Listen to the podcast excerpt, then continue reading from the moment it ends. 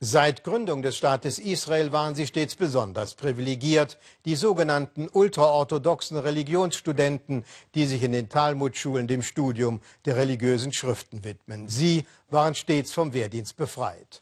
Doch heute sind viele Israelis nicht mehr bereit, das so hinzunehmen. Und jetzt, seit es nach zehn Jahren zum ersten Mal keinen ultraorthodoxen Koalitionspartner mehr in der Regierung gibt, wurde ein Gesetzesentwurf zur Abschaffung dieses Privilegs eingebracht.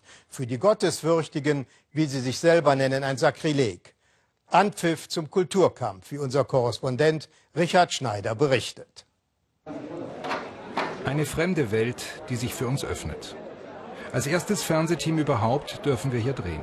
In der Mir Yeshive, eine der größten Talmudschulen in Israel, mitten im ultraorthodoxen Viertel Mea Shearim in Jerusalem. Junge Ultraorthodoxe lernen hier bis zu 14 Stunden täglich die heiligen Schriften des Judentums. Ein Leben lang. Sie dienen Gott und nicht dem Staat. Rund 40.000 junge Männer leben so in Israel. Seit Staatsgründung sind sie befreit vom Militärdienst. Der Grund? David Ben-Gurion brauchte für die Gründung des Staates Israel den Zusammenhalt aller Juden. Und so kam er den Ultras entgegen, erlaubte, dass ihre Studenten nicht dienen müssten. Damals waren das gerade mal 400. Heute, wie gesagt, sind es 40.000. In die Armee zu gehen, das ist Common Sense in Israel. All diese ausgelassenen Israelis hier sind oder waren Soldaten. Sie feiern am ersten Freitag im Juli den Sommer. Dieses verrückte Wasserfest mitten in Tel Aviv ist ein großer Spaß. Keinen Spaß verstehen diese jungen Leute, wenn es um die Ultras geht, die nicht zur Armee wollen. Ich werde Truppenkommandeurin. Jeder muss dienen. Man muss dem Staat dienen und es ist auch Ihr Staat. Sie leben hier auf Kosten des Staates, also müssen Sie auch etwas zurückzahlen. Man muss die Ultras zwingen. Warum bin ich denn gezwungen? Ich hatte einen Freund, der wollte nicht zur Armee, da kam die Militärpolizei und holte ihn. Warum kann man die Ultraorthodoxen nicht auch so holen? Wir sind im Privathaus einer der wichtigsten Rabbiner der Charedim, der Gottesfürchtigen, wie sich die ultraorthodoxen Juden selbst nennen. Rabbi Schmuel Auerbach ist einer der größten Gegner der Regierungspläne, Ultraorthodoxe einzuziehen. Auch diese Bilder sind einmalig. Noch nie durfte jemand seinen Talmudunterricht drehen, den er mit dünner Stimme für einen auserwählten Kreis hält. Direkt mit uns reden, das will er aber nicht. Um mehr zu erfahren, gehen wir in sein Lehrhaus nebenan. Dasselbe Bild, junge Männer, die den ganzen Tag studieren. So auch Rabbi Yossi Petrov, der engste Vertraute von Rabbi Auerbach. Er erklärt uns die Hintergründe für die Verweigerung der Charedim Militärdienst zu leisten. Der Staat sagt es ja selbst. Um sich gegen unsere Feinde zu verteidigen, braucht er die Ultraorthodoxen nicht. Sie wollen, dass sich die Charedim in die israelische Gesellschaft integrieren. Aber das ist genau das, was wir nicht wollen. Wir wollen nicht Teil einer Gesellschaft werden, die die eigene Geschichte verleugnet, die eine jüdische Identität ablehnt und lediglich Teil der globalen Gesellschaft sein will. Wir möchten eine zutiefst jüdische Gesellschaft. Was antworten Sie einer säkularen israelischen Familie, die sagt, warum soll unser Sohn sterben, aber eure Söhne nicht? Das ist sehr hart und ich kann Sie gut verstehen. Aber wir wissen doch, ohne die Torah, die fünf Bücher Moses, gäbe es uns als Nation nicht. Unser Recht hier im Land Israel zu leben kommt doch von der Torah, sie gibt uns Bedeutung. Ohne sie hätten wir keinerlei Existenzberechtigung im Land Israel. Ein Trupp im Einsatz zur Terrorbekämpfung.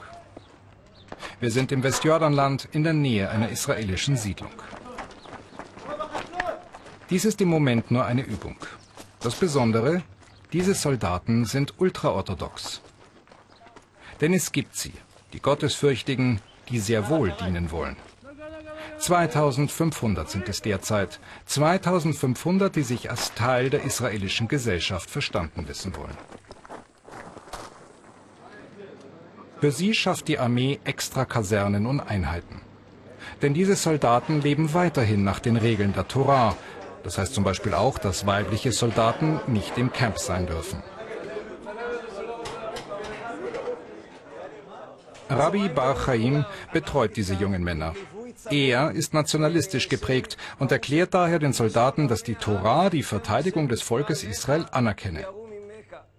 Er muss ihnen immer wieder Mut machen, denn so manche wurden von ihren Eltern verstoßen, als sie sich für den Militärdienst entschieden.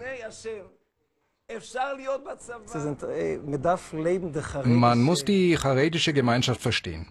In einer charedischen Familie gibt es Töchter, die verheiratet werden müssen, ein Vater, der täglich in die Synagoge geht, Söhne, die beim Rebben lernen. Was wird der Rabbi sagen, was der Heiratsvermittler, dass einer der Brüder in der Armee ist? Ein israelischer Checkpoint im Westjordanland. Auch diese Soldaten gehören zur ultraorthodoxen Einheit. Manche sind inzwischen ohne Bart, weil es praktischer ist.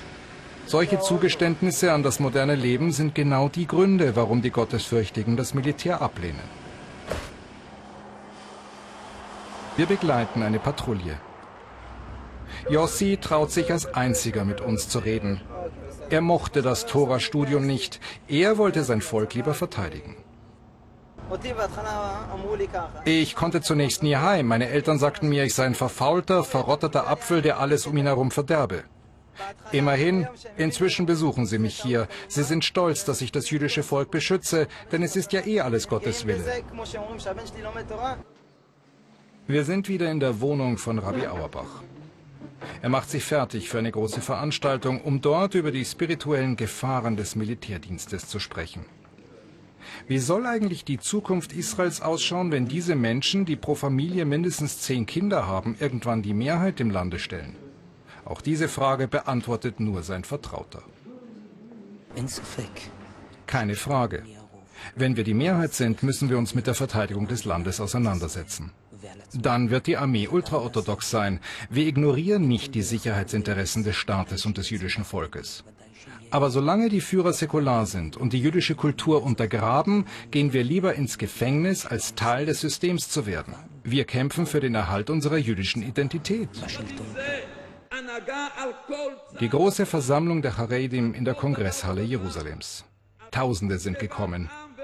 Alle warten auf ihn, Rabbi Auerbach.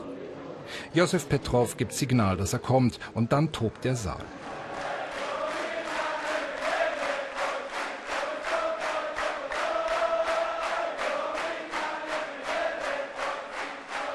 Eine eindrucksvolle Demonstration der Verehrung, aber auch des unbedingten Willens, sich der säkularen Welt entgegenzustellen.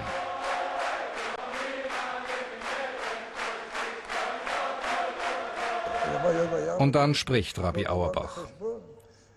Er spricht von den Gefahren dieser Entwicklung, von der Bedrohung der jüdischen Tradition durch die Zionisten und die Armee. Nur die Torah zähle.